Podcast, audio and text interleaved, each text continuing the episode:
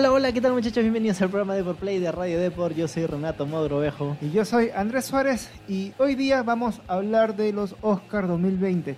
No vamos a dar a conocer nuestros pronósticos, de hecho no somos tan cinéfiles, pero sí Bueno, podemos, podemos dar confiar- uno que otro, Sí, ¿no? uno Pero- que otro. Hemos visto algunas películas, pero eh, vamos a confiar en lo que piensa la gente. Y una manera de saber cómo piensa la gente, pues bueno, es revisando el mundo de las apuestas. Así que vamos a echar un vistazo de cuáles son las películas que más pagan, las que menos pagan. Las que más pagan obviamente son las que la gente menos cree que va a ganar y las que menos pagan son las que efectivamente tienen más opciones a Oscar. Eh, bueno, eh, básicamente eh, nos hemos enterado de que los Oscar tienen entran también dentro de las categorías de apuestas o las casas de apuestas online.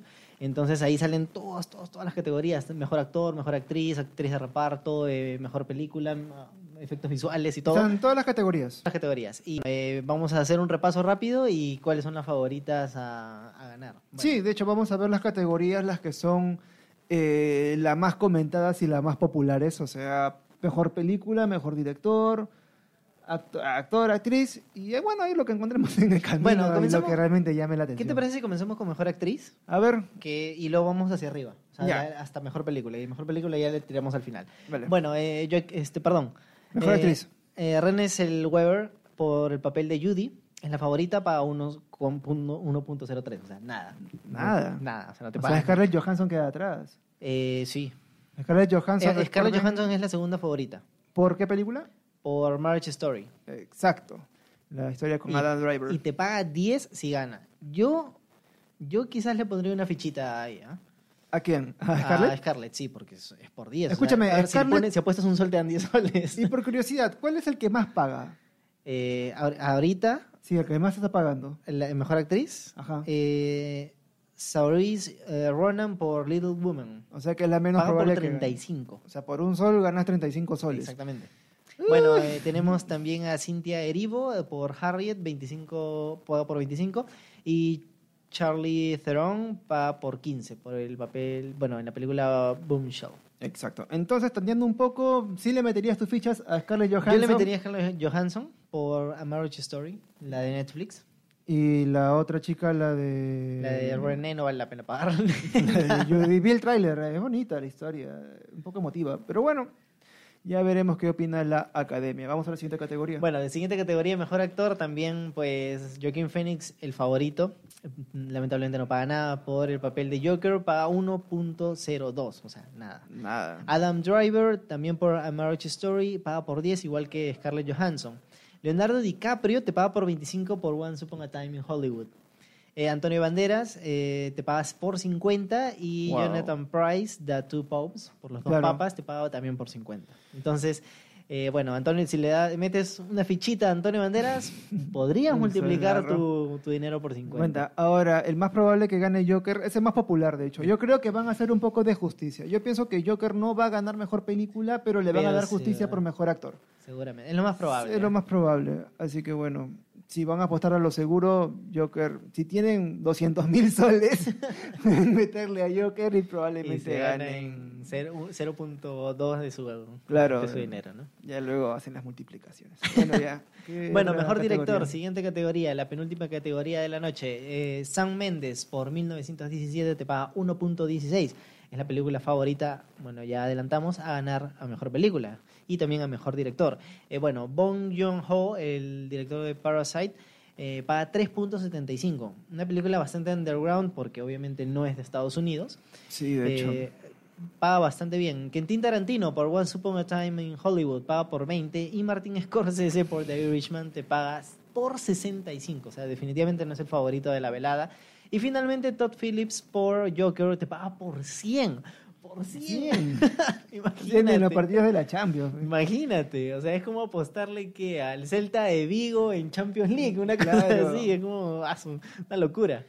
Por 100. Bueno, y la más segura, yo iba a apostar por Parasite, ¿ah? Aunque yo, mejor yo direct- también estoy pensando que Parasite se lo puede llevar. Ahora, Scorsese me, me, me sorprende que la gente que paguen tanto por Scorsese, 65 dice. Scorsese lo digo. 65, sí. Ya, ahora, ¿por qué pagan tanto por Scorsese cuando yo en verdad yo pienso que esa película iba a ganar el Oscar porque es muy hollywoodense, muy pegada a las reglas de lo que, de lo que gana? Es, ahora, es otra película Scorsese. Exacto, pero lo que me llama la atención es que siento que el mundo de las apuestas está rigiendo por temas no más emocionales, sino de apreciación cinematográfica, porque para que salga como candidata en 1917, Es porque la gente lo ha visto. es porque la gente lo ha visto y tiene un agrado más amplio, porque si tú ves 1917 para un espectador promedio, a comparación de Joker o a comparación de... De Jojo Rabbit, de Jojo Rabbit o de, de Irishman, eh, eliges otras películas. Me parece bien curioso que justamente esta película apunte a ganador. Me imagino que hay gente informada o que hay... El mundo de las apuestas realmente tiene un Quizá- punto crítico cinematográfico bien interesante. Quizás estemos frente a personas que realmente conocen de cine y están apostando duro, pero también conocen los deportes, ¿no? Y le gusta meter su fichita. Sí, es curioso. Curioso. Es curioso. Y Bueno, bueno, eh, mejor película. Vamos con las nueve películas nominadas. 1917 paga por 1.40, es la favorita de la velada.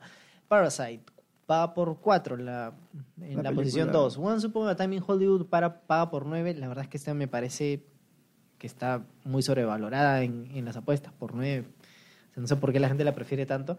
Joker te paga por 10. The Irishman por 70. Wow. Ahí ya, no, ya de ahí nos vamos lejísimos. ¿ah? sí. Sí, Jojo Rabbit, la película esta de. ¿Cómo se llama el director? De Taika Waititi. Waititi, te paga por 80. Eh, Little Woman o Mujercitas te paga 150. Marriage Story, la de Netflix, te paga por 100. Y Ford versus Ferrari, 250. Bueno, Forza Ferrari no va a ganar. eh, No, dicen que es buena. En verdad, yo no, yo no la he llegado a ver. Pero al menos de las películas de las candidatas que están allí, de las que bajan de los 10 soles. este, bueno, sí, sí he visto, sí he visto un par. El, el Joker del 1917 sí lo he visto. WhatsApp at the Time todavía no. Parasite la quiero ver. De hecho, ya, está en- ya, ya esta semana se estrena. o Creo que en VK ya está disponible. Eh, se estrena esta semana. este jueves. Sí. Bueno, hoy. Sí, hoy. Eh, bueno, entonces, este, ¿tú a, a quién le metes? Eh, primero vamos con las que yo creo que defini- definitivamente no, van- No van. no pintan nada. Once Upon a Time in Hollywood. No pes- va. Pese a que me gusta, no va. Joker, yo creo que no, no gana. The Irishman, igual, al igual que Marriage Story, por ser de Netflix y la Academia peleados, no gana. Eh, para mí, mis favoritos, eh, Little Woman, Parasite o 1917. ¿Ya viste el libro? Eh, no, pero dicen que es un drama, pero brutal. Ahora, no sé por qué la gente no lo prefiere. Va por 150. Yo tengo un amigo que sí la llegó a ver y dijo que en verdad era un poco de película y un poco más de lo mismo, ¿no? Sobre todo que en estos ambientes ahora que está un poco la Un- otro drama más hollywoodense. Exacto, entonces como que bueno, como es políticamente correcto quizás sí puede, tenga oportunidades. Ahora, para ti, ¿cuál sería la gran injusticia? Esa es la pregunta interesante. La gran injusticia, La ¿cuál gran- no merece? Ford versus Ferrari, pues, o sea, no, No, no, o sea, no pinta nada en esta lista. Yo también apostaría por 1917. Me Mira. gustó verla en el cine, pero ahora que hablo con más gente ya le veo un poco más de agrado.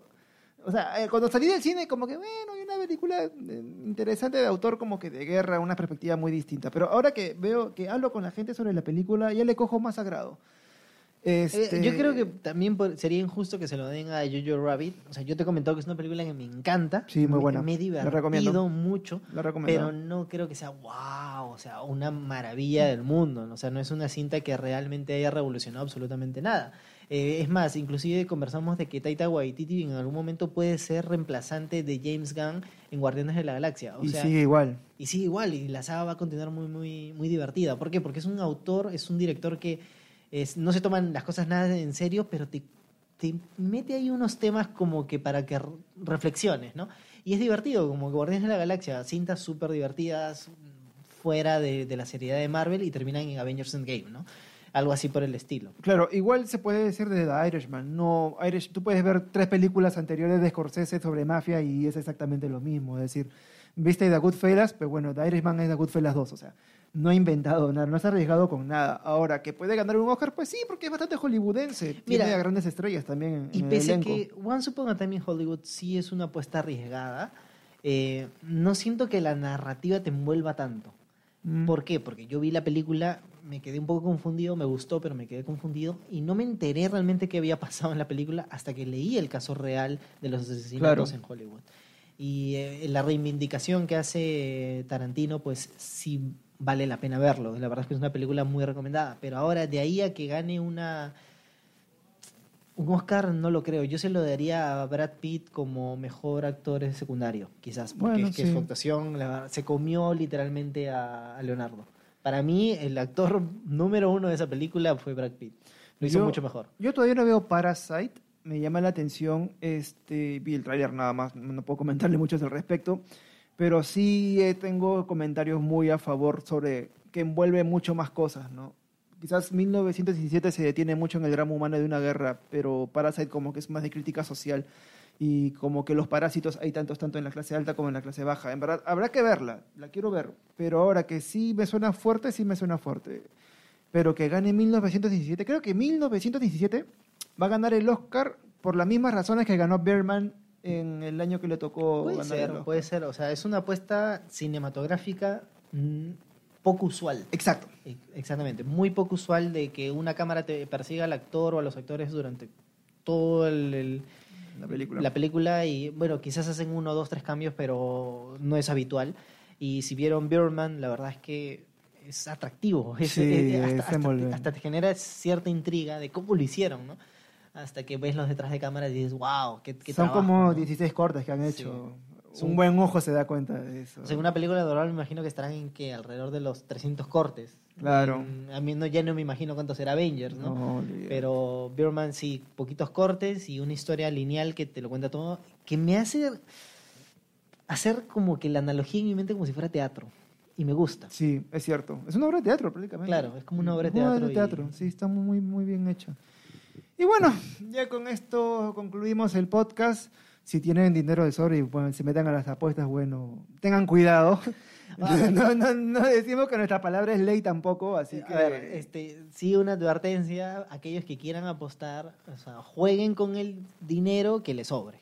Esa es una de las recomendaciones básicas Claro. en cualquier apuesta, inclusive que si se mete en un casino. Si te vas a meterte a comprarte una hamburguesa porque se te antojó, pero no es necesaria la hamburguesa en tu vida, te puedes meter un casino. Exacto, O te- le puedes meter una fichita a, yo qué sé, a Ford versus Ferrari que te paga 250. O puedes jugar a la par, ¿no? O sea, apuesta por uno y luego el otro. O sea, apuestas También. por dos y, bueno, no pierdes tanta la diferencia. ¿no? Claro, como en fútbol, o sea, puedes apostar por el empate o, o que gane un equipo y puedes recuperar el dinero y, o ganar unos 5 soles más, ¿no? Claro.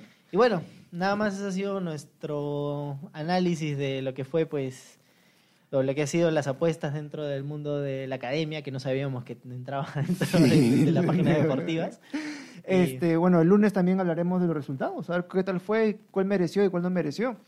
Y Avengers Endgame, a ver cómo le va. Yo... Está para efectos visuales y yo creo que se lo lleva. Yo creo que se lo lleva. Sí, pero no hay muchas propuestas al respecto, ¿no?